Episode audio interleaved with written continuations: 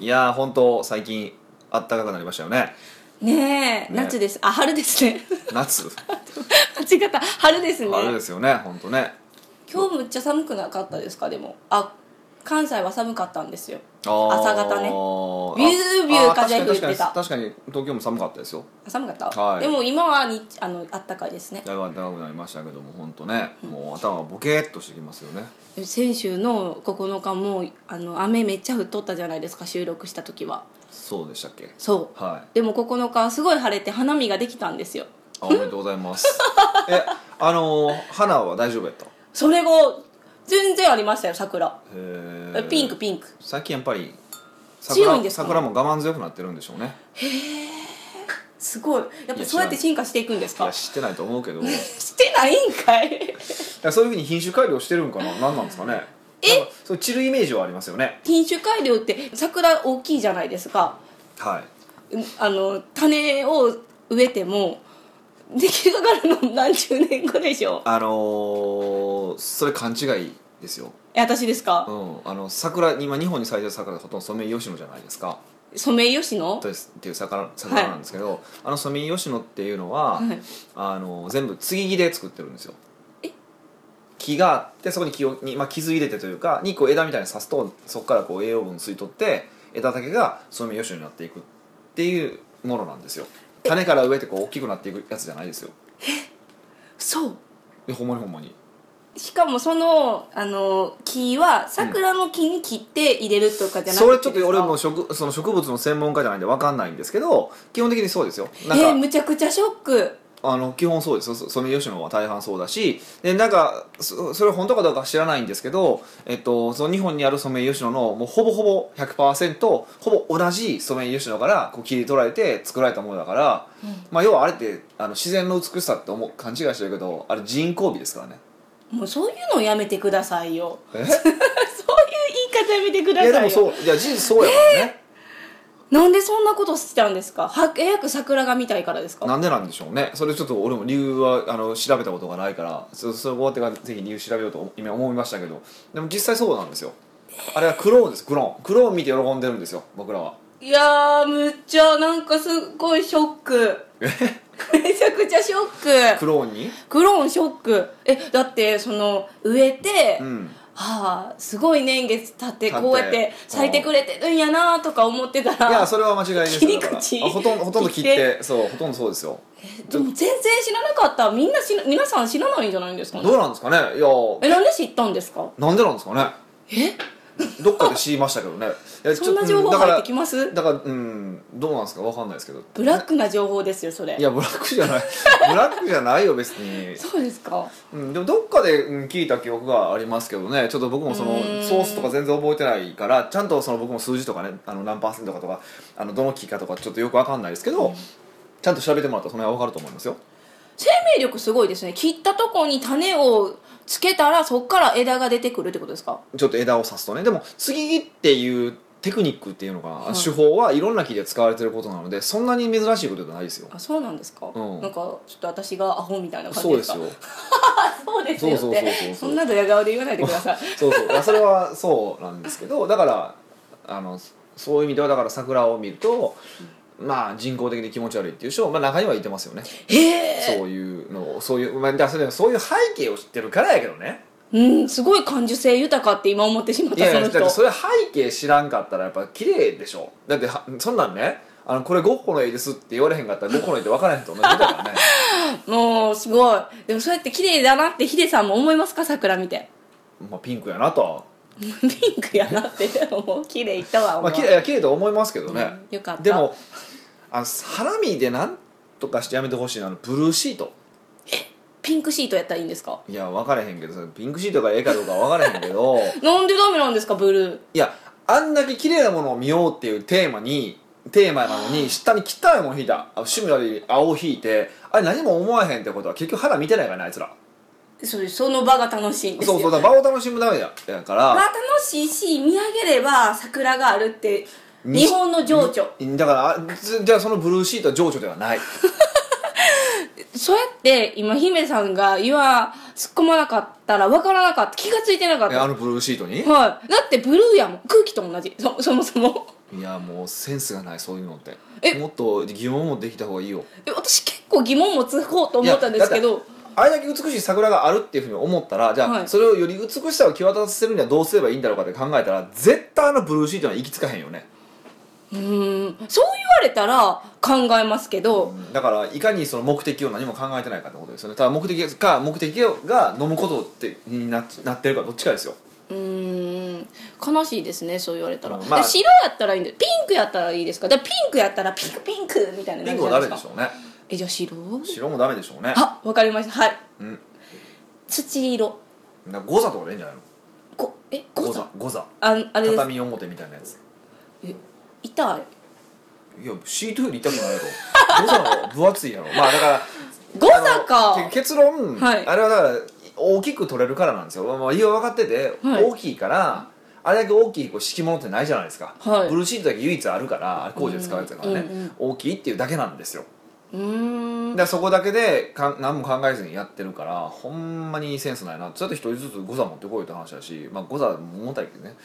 持ってきづらいけどゴザ持ってこいでめっちゃ江戸っ ぽいそうそうそうそうでもそうやからねななんかねそうああいうとこはもうちょっとこう気づかったんやのになんでまあ気づかへんのがあの花見する連中なんでしょうけどねアホみたいに酒飲んでアホみたいに弁当箱捨てて帰ってもうクソみたいな人間がばっかりじゃないですかえヒデさんはしないんですかう花見、ーんまあしないですねお人生何回したことあるかなえ場所取りとかしたことないんですかいやそんなんする理由がわからん言いましたよ私の目の前は、うん多分かいどっかの会社の人たち、うんうん多分夜桜であのあーするのに若い人たちが何人かそうそうずそうだからそれをーっと待ってた うん、それを仕事ってしてるバカ会社やろまたそう潰れるわ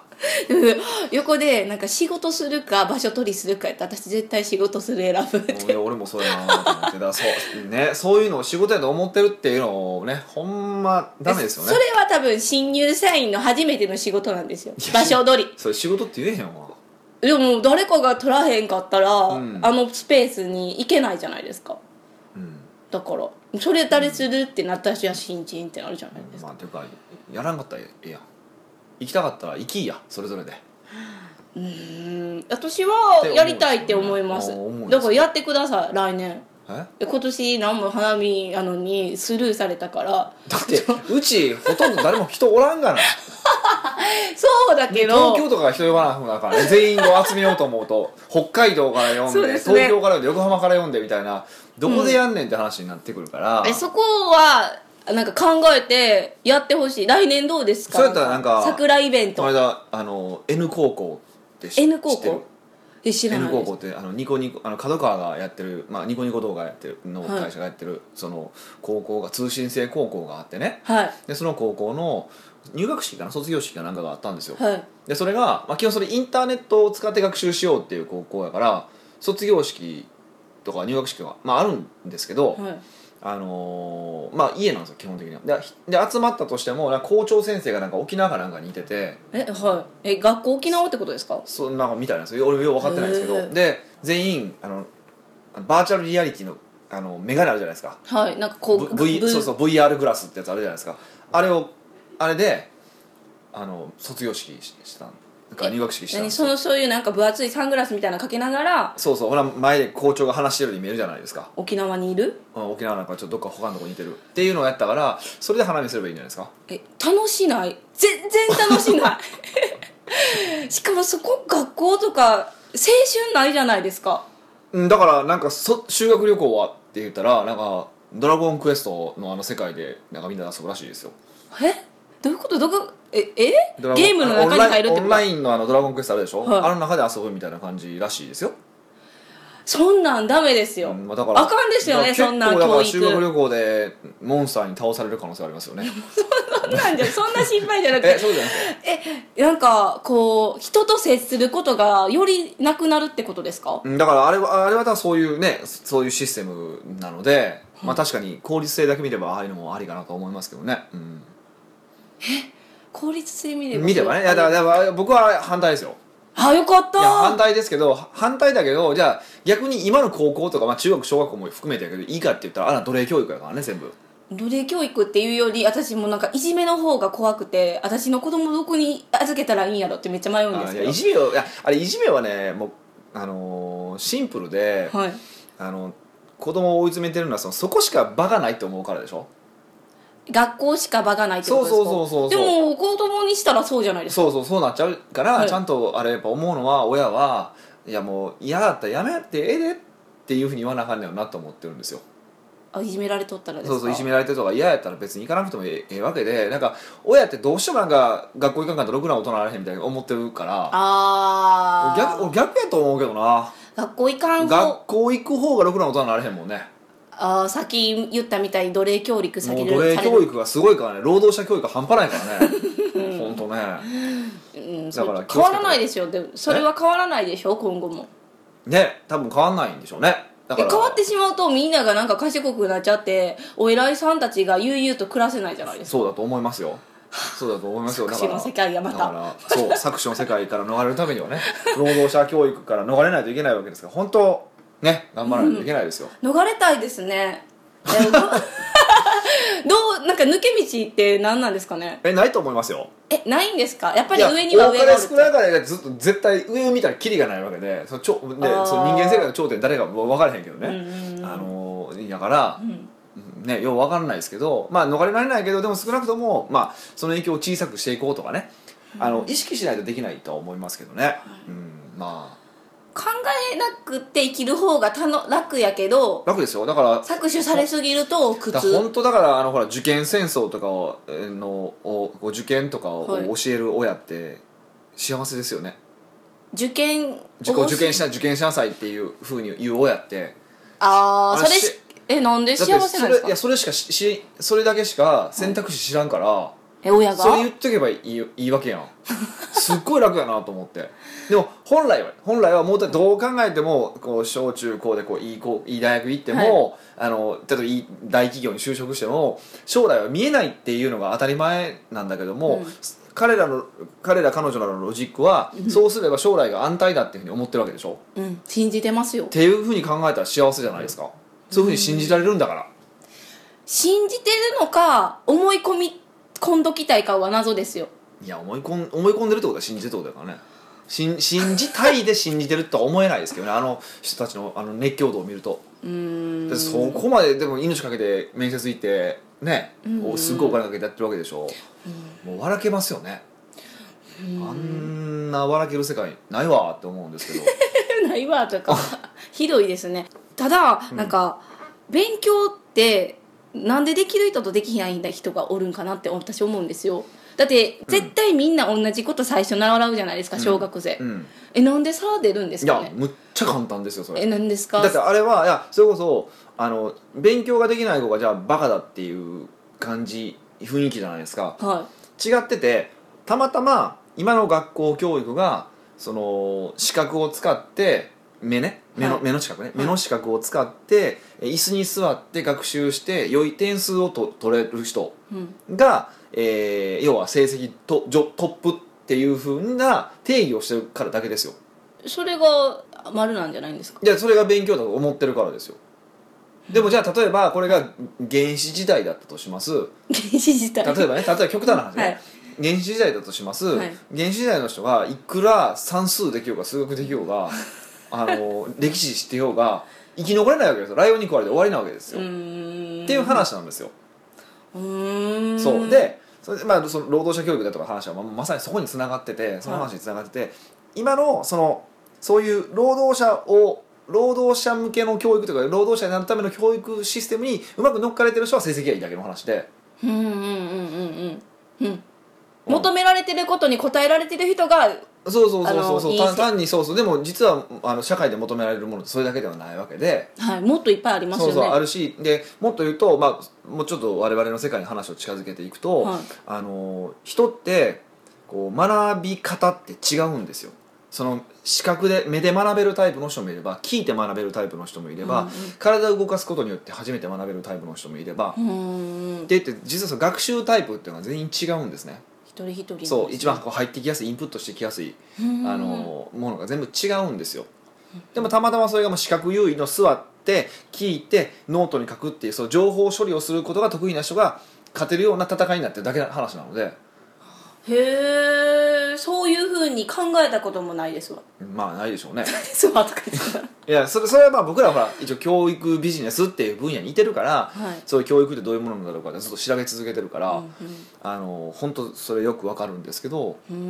ん本当はそうですよ椅子じゃなくてボールにするとかも一つそれは単になんか脳の使い方が変わるとかそんなレベルの話うんだから、まあそれはあのそれ自体は一ついいと思うけど、うんまあそれはそれでちょっと違ってて。うんうん本質は変わってないってことです変わよっねてないからね、うんでも例えば実は体を動かしたりとかしして学べるタイプの人は試行錯誤した方が実は学びが大きかったりするわけですよ。こうでもないああでもないみたいなそ感うじですそうかそうそうそうそう、んっていう人もいてるしこう絵的な才能がある人もいてるしっていうふうに考えたら、まあね本来はちょっとうん違いますよね。今のモデルになったのは、うんなんか一対多で教えやすいからですか一つはそうでしょうね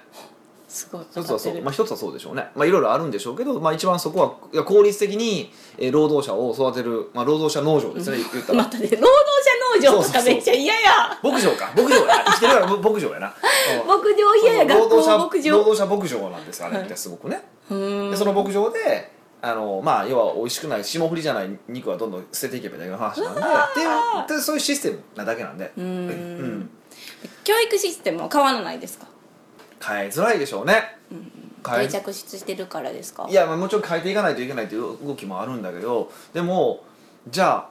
えまあ、究極何がしない何をしないといけないのかっていうと、うん一人一人に合った教育をしないといけないんですようーんそれ無理でしょ無理ですねまあ親しかでひ人が追いつかへんみたそいうな親しかできないでしょはい で親もバカじゃないですか親バカやってだってそのねその労働者農場から生まれてき生まれたから人たち農だ場から労働者農場の教え方しかできないんですよこれはい残念なことに、そうですねまあ少なくとも僕もですよあ僕も労働者農場の人たちだから、はいあのできる限り抜けようと頑張ってるけどでもやっぱ最後の、なんていうかなこのもう左半身ぐらいは労働者農 場だから難しいんですよ出来上がっちゃってるからそうそうへーでしかももっと難しいことがじゃあ、はいもうこの例えば、まあ、子供がいますってなったら20年後ねで今生まれましたって考えたら、うん20年後の世界ってどうなってるか分かんないわけでしょはいでしょ、はいってなったらこのその20年後とかを見据えて教育をしないといけないはずなんだけどもそもそも見えないからうんどうやったらいいか分からへんそうそうそういう話になってくるんですよ分からんかったら自分がされたことをやろうみたいになっちゃうかなら余計そうそう能々しやそがうるそうそうそうそうそうっていうね恐ろしいことになるんですよね連鎖になるんですねそうそうそうだからまあ今のところねあの、はい正解はないんだけどでも少なくとももう本人が興味持つようにチャンスはいっぱい与えて興味が持ったことをどんどん突き詰めさせていくのが、まあ、一番まあ賢いのかなと思いますけどねうーうんん興味をいっぱい持たせてチャンスをいっぱいあげチャるンスチャンスだけはねどんどんこういうのもあるよこういうのもあるよこういうのもあるよっていうふうに見せてあげてうんでそこですっごい楽しめることってやっぱあるわけでやっぱ人によって全然違ってて、ふーあのー友達の、はいえっと、お子さんなんですけど小学校2年生3年生かちょっと3年生になったとこなんですけど、あの僕より絵うまいですからねまあでもヒデさんの絵のレベルがね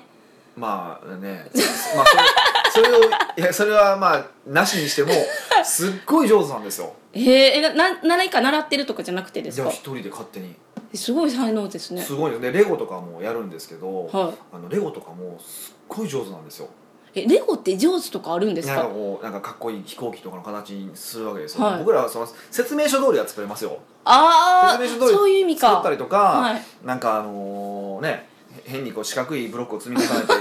エッフェル塔とかってやったりするけどほんまにエッフェル塔の形はできへんわけででもその子はもうすんごいいろんな形を作ってなんかトラックを作ってそのトラックの上にもう一個車を乗せてたとかねえー、ですこここごい開けたら車出てくんねんとかってやるんですよえー、想像力っていうか建築系強いってことですかいやでも絵もうまいからねだからまあそういうこうアーティストのなんやろうなって話をそのこの親と喋ってたんですけどへえやっぱすごいんですようんだからそういうふうに考えるとね本当僕らが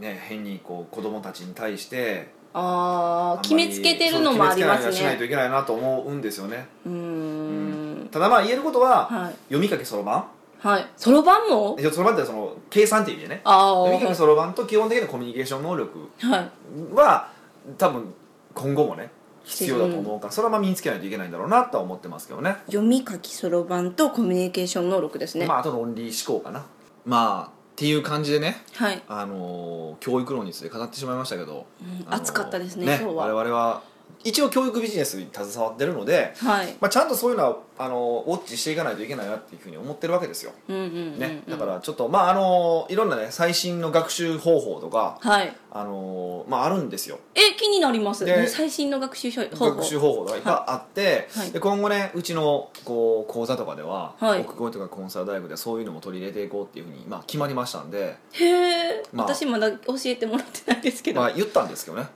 えもうすでに話してますけどねがっつり石川で石川のミーティングの時にがっつりしゃ喋ってるんですけどねそう石川のミーティングでえすえもうが、話してますけどもまあそれを置いておい てじゃあそろそろ行きますかねはい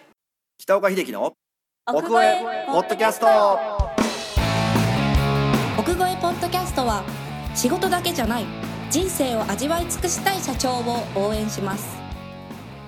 はい改めまして北岡ですミカですはいじゃあ今日はどうしますかはい最近お便りがじゃんじゃんだんじゃんだんじゃんじゃん来るのでだんだんじゃんじゃんありがとうござい ますだんじゃんありがとうございますはい、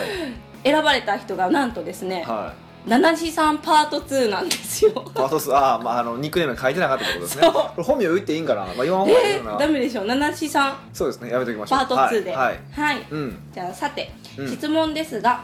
小さな会社の責任に対する考え方ですほう私は一人で活動していますが以前クライアントから「先生に何かあった時の保証はどう考えているのですか?」と聞かれたことがありますあ先生とか多分税理士さんとかなそんな感じっぽいですねおーまあまあそれでいきましょうはいはいその時は大きな会社だって潰れますし同じことですよもちろん突然来月サービスが提供できなくなることがないとは言えませんからむしろ今すぐ始めましょうと対応し無事契約をいただき今も継続していますおおナイス返しですねあそうなんですちかょっと そうじゃないですかうまいこと言ったなそうですねはいはいはい、うんはい、とはいえ特に一人でやっているものにとって、うん事故や病気など突然ビジネスが停止するリスクは常に付き添いますつきまといますですね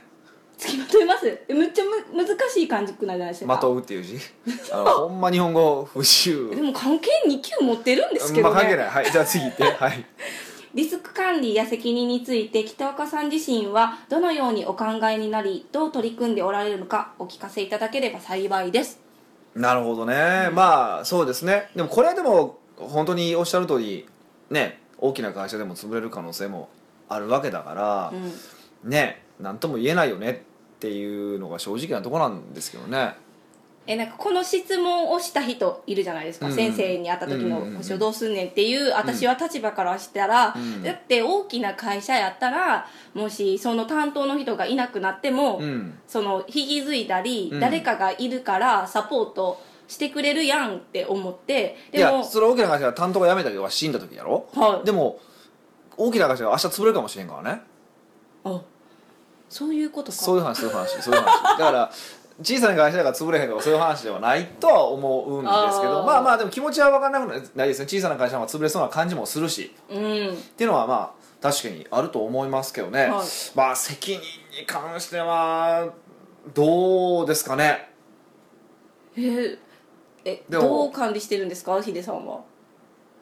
うん、責任はまあ感じてあのしないようにはしようと思ってるけども そういうことじゃなくて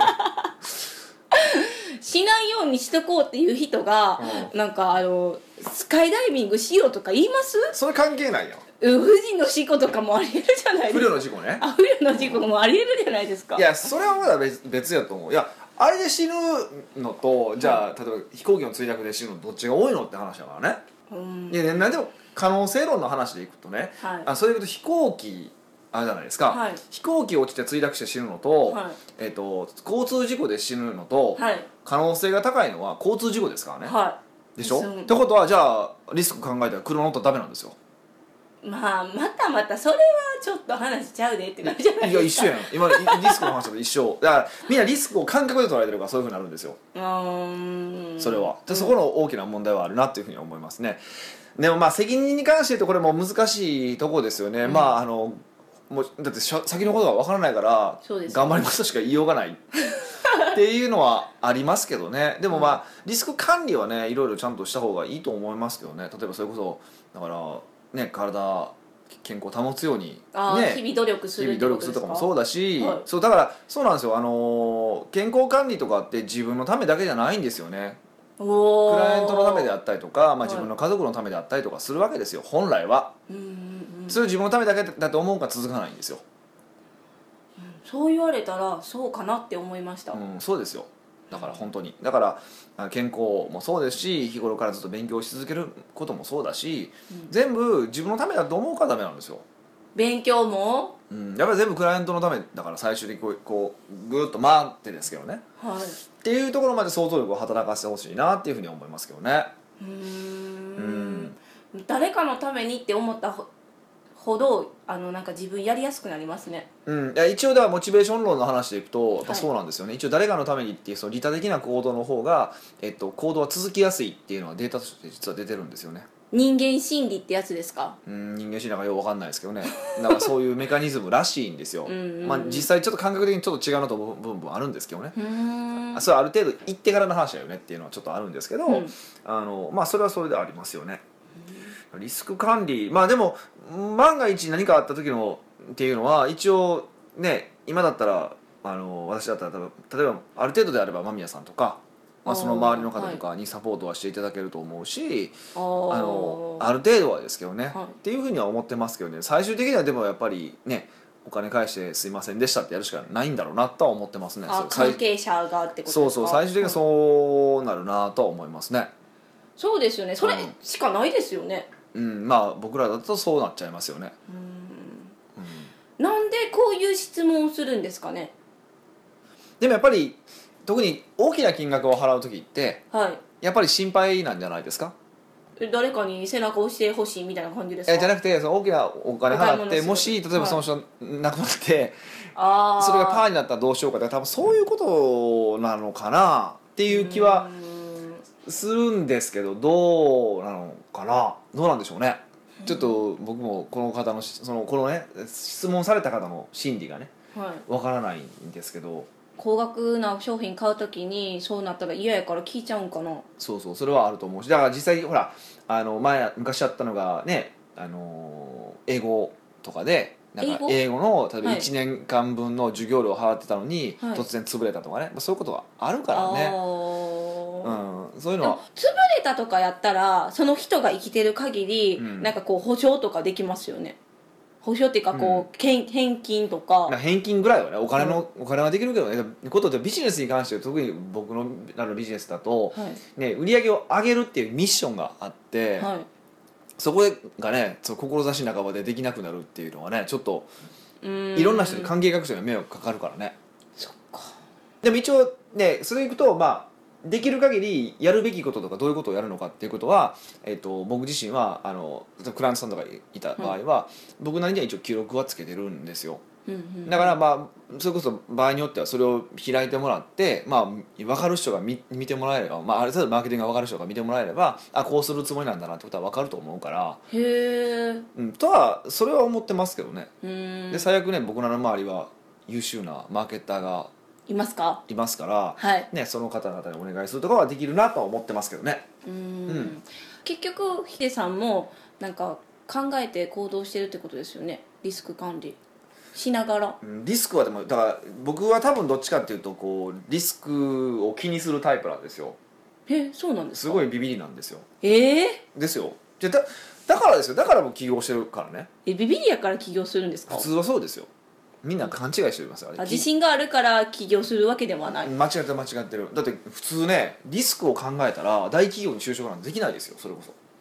リスクを考えたらえどういうことですかだって例えばいい途中でいきなりね40 45歳で50歳で、はいお前リストラって言われるかもしれないんですよ大企業に勤めてたらえでも日本ってあれじゃないですか終身雇そん用なんもう昔の話やえもうないんですかないよそんなんないよそんなもん嘘終身雇用ないんですかないよえまあでもそれでいくと別に終身雇用は日本それちょっと勘違いやからみんな正しとくけど、はいあの日本しか終身雇用はないっていうのは勘違いやからねあいっぱいありますかその昔はアメリカも実は終身雇用だったんですよ、へいやいえや終身雇用が成り立つのは何かっていうと製造業だけなんですよ製造業何かものを作るっていうことは、長期間にわたってスキルを磨き続けないといけないんですよはいだからその長く長く雇用しておくってことがすごくビジネス上有利だったんですよそうあの確保しとくってことそうですそかうそそうそうそうの人なるほでもそれどが今できなくなってるでビジネス的に構造変わってるからね、うんうんうんだからそれはありえ幻幻想なんですけど、まあ、それはちょっと置いといて、はいでなのでその自分自身にあのそれでだと45とか50とかでリストラされたらはい、もう次転職できないですよできないですねやっぱり、うんやっぱり無理そ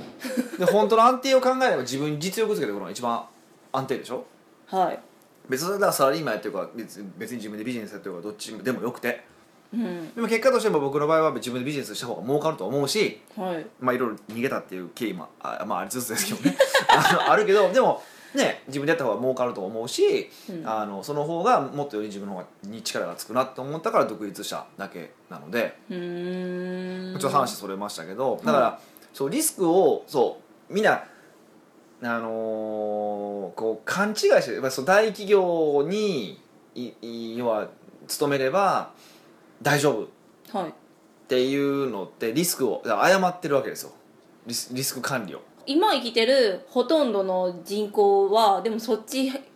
派じゃないですかまだそうやって育育ってきたの今どうなんですかねもうちょっと僕もその辺はよく分かんないですもう僕の周りはみんなそんな人ばっかりなんでそうじだゃっないいて私母にも言われますもんやそうあの世代の人はねお母さんとかの世代はもそううみんなみんなられてますからねやめて私のお母さんおられてそるれはうちのうちの親はもううちの親とかもそうやしみんなそうですよそれは、うんそれは仕方がなくてねそれは世代の問題だからだからそのそあのその人たちははそのい終身雇用モデルを見てきてる人たちだからでそれでうまく上がっちゃった人たちだから、はいそう思うのは仕方がないんですよはいそうでもだからあの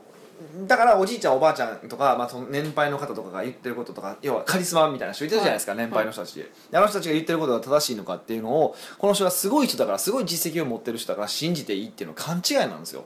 ああ私そっち派ですでしょはいだからおじいちゃん経営者のなんか偉いおじいちゃん経営者が言ってることをほんまに正しいと思って見てたらおかしいんですからね 勘違いなんですよそれ自分だだからそれは偉い人が言ってるからって言って盲目的に信じてるだけなんで考えてないんですよででこのリスク管理の話ちゃんとつなげて考えると、はいつまり自分の頭で考えるしかないんですよリスク管理をっていうことですかリスクもそうです、うんだからリリスクを、まあ、全部そうですよねリスクも含めて、だからどんなことが例えば起こる可能性があるのか危険性があるのかとかも全部うーんちゃんと自分で考えて対策を練らなあかんってそこう、まあ、もちろんといってね全部寝れるわけじゃないですよだからね分かんないですけどでもできる限り想定はしておくし、うんその想定で何か行動は取っておかないといけないし例えばうーん細かな話でいくと、ね、地震なんかもそうじゃないですか、とうんまあ想定してなかったでしょ多くの人は、はいだから突然うちの会社だったら例えば突然クレジットカード会社が潰れるとかねありえるわけじゃないですか、はいとかっていうのはあのこううちの場合だと3か月に1回はい経営計画合宿っていうのをするので、えっと、そこであのどういうリスクがあるのかってことを改めて考え直すっていう機会は毎回作ってますうーん少なくともまあそれぐらいはした方がいいかなと思いますね、えそれをすることによって何がいいんですか、もちろん対応できないことはありますよ例えばはい地震が起こって会社潰れたらどうしようってことは潰れるかもしれへんけど、でうもん少なくとも命は助かる方法はあるかもしれないし、はいあのね、例えば安定的にギリギリ潰れないでとどまれる方法はあるかもしれないしそれ人にちょっとビジネスによって違うと思うんだけど、僕が推奨してるのは継続課金うんの仕組みを作るっていうことを、うんまあ、僕は推奨してますけど、はいビジネスで生きて生き残っていくにはねとあかーあのそういろいろあると思うんだけど、うんそれでもまずリスクを想定してみることでそこで対応できるだけは対応する必ずうんうんうんだから継続課金を作っておくとか、はいあの最低限の水は備蓄しておくとかね、うんうんそのレベルのことはしといた方がいいと思うんですけど、うんでもそれ以上超えたら無理じゃないですか、はいそれはもう諦めて死のうでいいから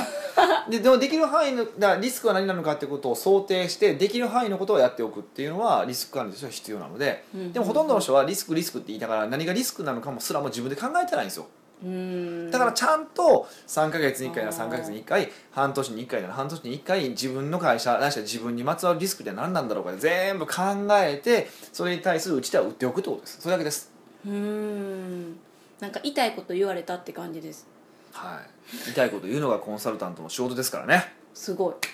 なんで大成功ですね 意味が分からへんけどまあそんな感じだと思いますね、はい話さんがおっしゃったじゃあ切り返しはすごい良かったってことですかねまあねこれは私もちょっと見事お見事っていう一本って感じですけどね一 本 出たの出ますけど、ねまあ、これに関してはそうですね、あのもうそうとしか言いようがないですね、 本当うに。ーんははいまあ、だからこそ、僕も健康に気を使って、い、トレーニングいっぱいしすぎですけど、今日も今日もね、行ってきてちゃんと青汁飲んで寝ようかなと思いますよ、ねありがたいですねそうやって意識的にちゃんとしてくれてるのが、ね、うん、なんかそういうのを聞いたらあすごいなって思いますなんでやねん、えなんか そこまで考えてるんやみたいいつもなんかトレーニングとかもいっぱい行くし鍛えるのが好きなんかなとか思うじゃないですかいや、そんなに好きじゃないよ、どっちかというと嫌いですからね、僕は。でもちゃんと言ってるのは結局はそうやってクライアントとか思ってでしょうんまあね、そうそういうふうにしときましょう、えその方が美しいですからね。ほんまは違うの か踊らさないでくださいい 私はやまあまあいろいろありますよだからそれはだって別に1個理由一個しか理由がないわけじゃないでしょうんそうです、モテたいかもしれないしうんモテたいかもしれないし不純な動機他にもモテたいかもしれないじゃないです全か部やんねだからそういうのもあるけどまあだから全部含めて総合的な話なのではいとうことですねそうですねじゃあリスク管理もっともっとしたいっていうなら今後募集する経営計画合宿にでも参加してくださいみたいな感じですねそうですね最近全然募集してないですけどもねうんまあ私いいこと言ったって一人で思ってたんですけど思うまあやるかどうかわかんないですけどねえなんでそんななんかやる気なしな宣言なんですいやかなことないですけどねまあやりましょうよははいよろしくお願いいしますはいではではありがとうございますはい